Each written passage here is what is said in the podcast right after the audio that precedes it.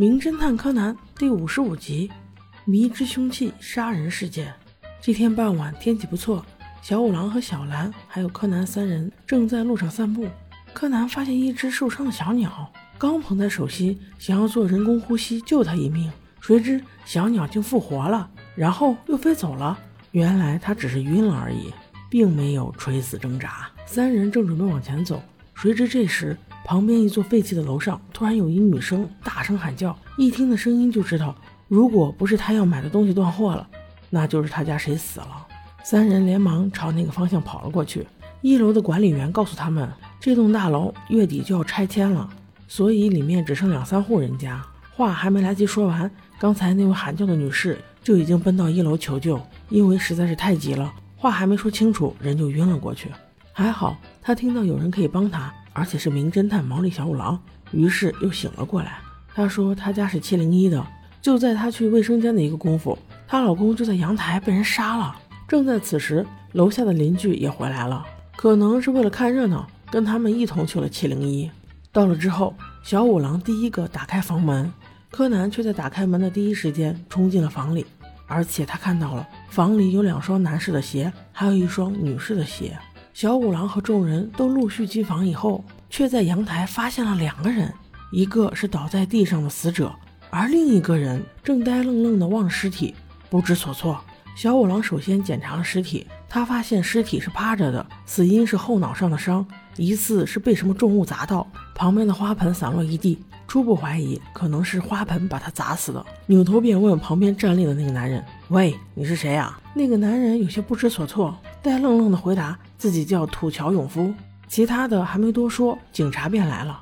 木木警官边分析尸体边对小五郎说：“死者的死因是后脑上的挫伤。”毛利，你怎么看？小五郎还未说话，就听柯南在旁边道：“叔叔，你们看，这个栏杆上有很多奇怪的痕迹耶。”木木警官一看，哇，是这小孩说话，那一定有用。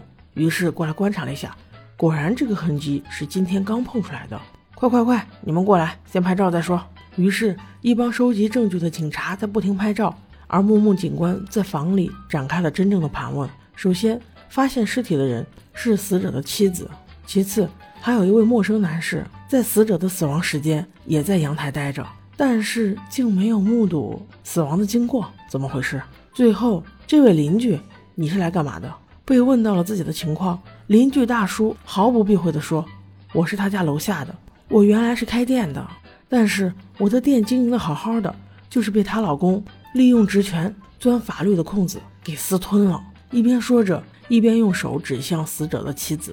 他是一个非常恶劣的男人，估计现场的这两位与他也有过节吧。据我所知，这位女士，你不是正在和你丈夫闹离婚吗？今天来不也是谈离婚赡养费的问题吗？这下可好，不用谈离婚赡养费了，大笔遗产你都可以继承。这句话。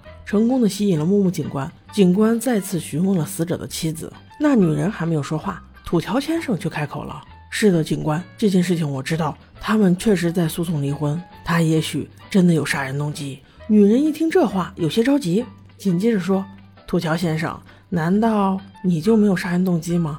你来找我先生借钱不下十次了吧？他每次都羞辱你，你感觉很爽吗？”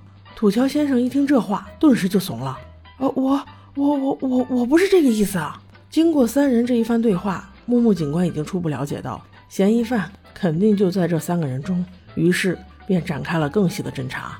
原来事情是这样的：早上女士先回家，但是因为死者那时在阳台上打太极拳，所以她只能在屋里等着。不久后，土桥先生过来，就是再一次向死者借钱，但是又被拒绝了。女士倒是了解事情的整个过程，被拒绝的土桥先生觉得人生无望，准备去楼顶跳楼自杀。与此同时，女士觉得有点想上厕所，就去了卫生间。土桥先生做了数次心理准备之后，还是没有勇气从楼上跳下去，于是想要回来再试一试，看看能不能打动死者借钱给他。但是在回来的时候，女士已经下楼求救，而男士已经一命呜呼。期间，他听到了两声“当”的声音。这一切貌似都与楼下的邻居无关。邻居说：“我正准备出去打高尔夫球，他死的时候我都不在，这跟我有啥关系？”可木木警官却说：“那你怎么回来的这么刚好？你不是去打球了吗？去哪儿打了？怎么证明？”邻居却说：“啊，我一出去我又不想打了，于是拐了个弯又回来了。意思是，他还是没去打球。听了这么久废话的柯南，终于行动了起来。柯南根据已知的条件，已经搞清楚了事情的来龙去脉。可是因为这一次空间狭小，他无法让小五郎叔叔再次沉睡，所以他准备自制一套工具点醒这个叔叔。还好小五郎不是那么愚钝，在数次敲打之后，他终于灵光一现。于是这个案件并不是沉睡中的小五郎解开的。而是清醒的叔叔为数不多的几次高光时刻，小五郎非常兴奋地领着众人，首先到达了对面那座废弃的大楼。经过再三比划之后，他确定了位置。于是他说：“就在这个位置，与死者所在的阳台正好处在一条水平线上，这样就很容易用一块石头把他砸死。虽然距离比较远，但是对于经常练习抛石头的钓鱼人来说，是不是轻而易举呢？”邻居先生。原来他们楼下的这个邻居所开的店就是渔具店。对于一个钓鱼爱好者来说，确实不难。邻居先生还想再狡辩一下，结果却被一个深深的脚印折服了。无奈之下，他只好承认，确实人是他杀的。但是道义有道，这个坏人钻法律的漏洞，不知道损害了多少人的利益。今天我就是冒死也要为民除害。唉，这个邻居大叔虽然面相有些一言难尽。但是心肠真是杠杠的，是一个舍己为人的好同志啊！希望你在监狱里的生活能够多姿多彩。各位宝宝，我们下集见。